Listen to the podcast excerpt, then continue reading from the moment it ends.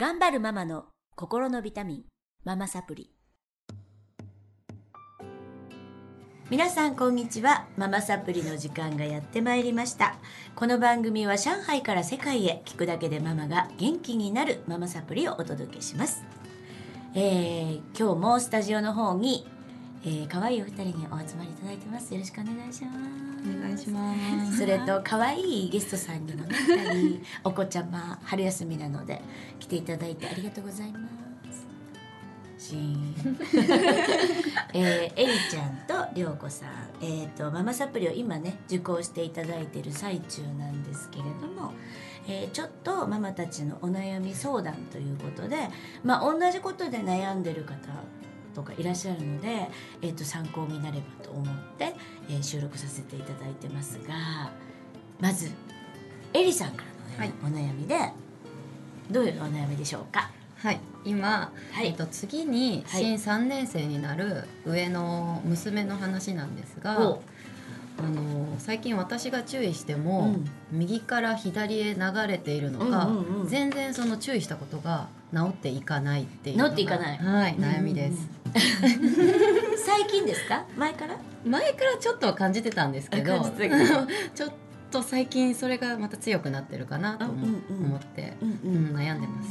例えばどういうことですか？例えば今あのダンス合宿に行って2泊3日で、はい。あの行ってるんですけど私がダンス合宿に行く前に、うん。1日目の服、うん。2日目の服、うん。3日目の服と準備して、はい。袋に詰めて、はい。彼女に「これが1日目の服ですよ。2日目の服ですよ。で3日目の服は自由行動があるから長袖だからね」って伝えたんですけど、うちの子はなぜかもうすでに1日目2日目で長袖のシャツを着ちゃってる写真を見てしまいうんなんだろうすごい言った時は「分かった分かった」って聞いてくれてたからもう理解したんだなと思ってたんですけど、それが実際多分聞いてなかったんだろうなと思って、はい。はい何の問題もないよね。でもないですか？すごい母的にはとても問題で話が入っていかないのこの子は。って思うんいですけど。やいやいやえーっとなぜエリさんはそもそもお洋服を用意するんですか？いや実は去年もうん。同じダンス合宿に行ったんですけど、ううんちの子に用意しなかったんですね、うんうんうん新あ1年生のあ今度新2年生になるぐらいの時だったんですけど、はいその時もうちの子全く同じ服を毎日着続けたんですよ。ああなるほど。はい。うん。それを踏まえての今年はちょっと改善したいなとうん。母心で、ああそうなんだ、はい、ちょっと無頓着なんですか？じゃあ。そうですね。おしゃれは好きそうなんですけど、そういうところはあんまり、うん、えっといつものお洋服選びはどうしてるんですか？は本人が選ばないと気が済まないですっていうタイプです。よね。なのになぜ合宿はエリさんが選わからない。でも着てほしいその合宿だからこそちょっとダンスっぽい服を着てほしいっていう母の意図もあるんですけど、ですよね、はい。エリさんのうそれは願望ですよね、確かに。うん。娘さんはうん。そこにうーんとゴールがないので、そのお母さんの服を着るメリットって何もないじゃん。確かに、着る必要ないですよねうん、エリさんはあるのよ。そこに得たい感情だったり、うん。得たい目標があるんですね、うん。目標って言ったらおかしいな。ゴールがあるんですね。そこがイメージできてて、1日目はこの服ねうん。2日目はこの服ねって自分のデザインなんですけど、うーん全くそれは伝わらないよね娘にそうですね。説明もしてないし、は、うん、うん。うんうん。そうか。だから着ないですよ。着ないですよ。着ないですよ。あの私もね昔からよくねすごい不思議なのがえっと、うち男の子なんですけど修学旅行の服を、えっと、そうやってこうビニール袋に入れて1日目2日目3日目って持たせるっていう親がすごいいて、はい。すごい不思議だったの。うんだって自由じゃない？そんなの。うん。でうちは持たしたことなくってもちろん男の子だからちょっと無頓着で、あのなんかすごい寒いのに半袖着てたりあるんですけど、うん。でもいいんじゃないかな。それがその子の選択だから。でなおさらうん。普段選べてるのに、うん。ねなんで合宿の時だけお母さんの言った 服を着ないといけないのかっていうエリさんの問題なんですよエリさんがそのきき、えっと、お洋服を用意する先うにん。自分のメリットがある。うん自分のうーん気持ちがすごい強いのね。うん。動かしたい気持ちが。うんで人をそうやって動かしたい時ってどういう時だって言いました？ママサプリで。シャンパンタワーの法則ですグラスがうんカラカラの時です。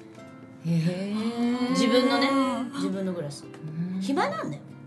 確かに。そう。確かに。それでお世話焼くことで、うんえっと、満たされるってことを期待してるんだけど、なんで着なかったら腹立つのっていう話なの、あすごいちゃんと自分で選択してるんだな。うん。あこういうチョイスなんだ。へえって。思えないのは、うん自分の思い通りに動かしたいうんかも。確かに。かもです。うんうんえっとそれはうん。え私たちみんなあるんですけど例えば旦那さんが早く帰ってきてほしい。うーん。ママ友の何々さんが、えー、とこういうふうに行動してほしい、こういう発言をやめてほしい。いろいろあるじゃん。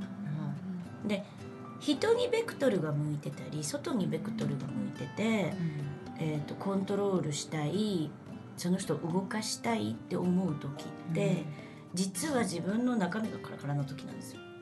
満たされてる時っての思わないの。ってことない？確かに。自分がなんか忙しくて満たされたりしてると勝手にやってってなるそうかもなのそうなの。お母さん忙しいからね。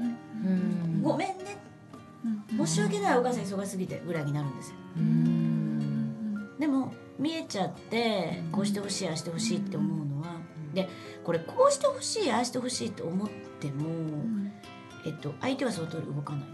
当たり前の話なんですけど相手にもこの得たい感情っていうね最後のゴールがあって、その得たい感情のために行動って起こるんですよ得たいワクワクのために行動って必ず起こってて。ただあの無意識に服着てるとかじゃなくて私たちも服着る時って毎朝あ今日はラジオがあるからちょっとこんな服着ていこうっていうあるよね。得たい感情があるんですね。ラジオがあるからもしかしたら写真撮るかもしれないなとかちょっとおしゃれしたいなとか、その時のイメージができていて服って選んでると思うん。ですよ無意識じゃなくてだからエリさんの思う服はもう着ないよね。だって3年生でしょ。そうですね。うん。はい。どうですか？いやでも言われてみればそう。だよねそう毎日選んでるのになんで私が選ぶんだろうっていう。そうそうそう。でもやっぱり無意識だったね、はい。うん。うん。でなんで思い通り動かないの？っていうところにイラッですよ。確かなんか無視されてる感満載なんですけど、にってなってくると、えっ、とあらゆるところにうん。ママたちってまたリベンジして、働きかけて畳みかけていうことを聞かせようとしちゃうんですけど、うん。多分ねそれ全然なんか無意味。っていうか多分言うこと聞かないが正解です。うんもしそれ言うこと聞いてたらうん。ちょっと心配。へお子さんが何でもエリちゃんの言う通りーに「えっと、ママ今日は何着ていったらいいの?」っていつまでも言う子だったらうん。ちょっと怖い。えっとその子こそ外の力で動かされてるからうん。お母さんの意見うん。みんなの意見先生の意見。そうすると自分の中の声で動いてないので満たされてないんですよ。それってすごい怖いことでまあ今ねあの高校生とかうーんまあ中学生もそうなのかな LINE とかにね返事が返ってこないとちょっとこう仲間外れになっちゃうとかすぐ返さないといけないとか例えばジュースを飲んで自分は美味しくないと思ってもみんなが美味しいって言ってたら美味しいっていうことが増えてるんですよ。うん、でもう習ってるんですけど、うん。それもそういうことです。自分がカラッカラで空っぽなので自分の心の声を聞くことができてないので、人に合わせるようになっちゃうのね。むしろエリさんのお子さんは着てないことが私はすごくあのおいい子じゃんって思って いい子じゃん。そうそう自分の声で動いてるから。あだからお母さんを怖がってもないんですよね。ーうん。それはいいことお母さんが怖かったら強制的に着るよ。あものすごいあの着なかったら痛めつけるとか。あの何？あの罰を与えるとかしてたら聞くよね。ー確かに。それは異常です。うん。うん。で、まあ、そんなことがないから着着てない。だからすごい良好な親子関係だなと思う、ああそうなんですね。うん。全然悩みなくていいです。うん。むしろ聞くことが怖いわ。うんえなんでそんな全部お母さんの言われた通りに着ないといけないの？よく旦那さんでもいるよね。出張の定規を選ぶ奥さんとかさ、ああ怖いと思うんだけど私。ー確かに。全然個人の自由ないですよね、ん。まあ分からなくって選んでくれって言われてる場合はまあ別ですけどうね、ん。選んでくれた方が楽な人もいるかもしれないけど、はいはい